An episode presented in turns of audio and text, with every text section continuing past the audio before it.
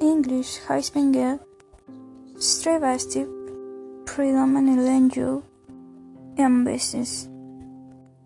It has become a fundamental and has become fundamental requirement and determine mandate.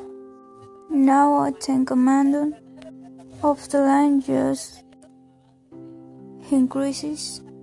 See the chance of the find how would show on last time.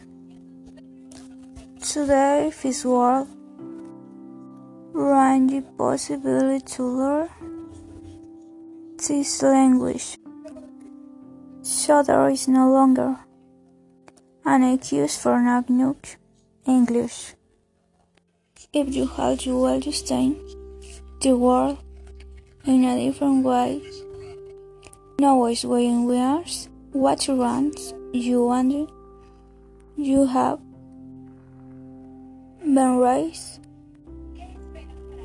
before it. Larry Knight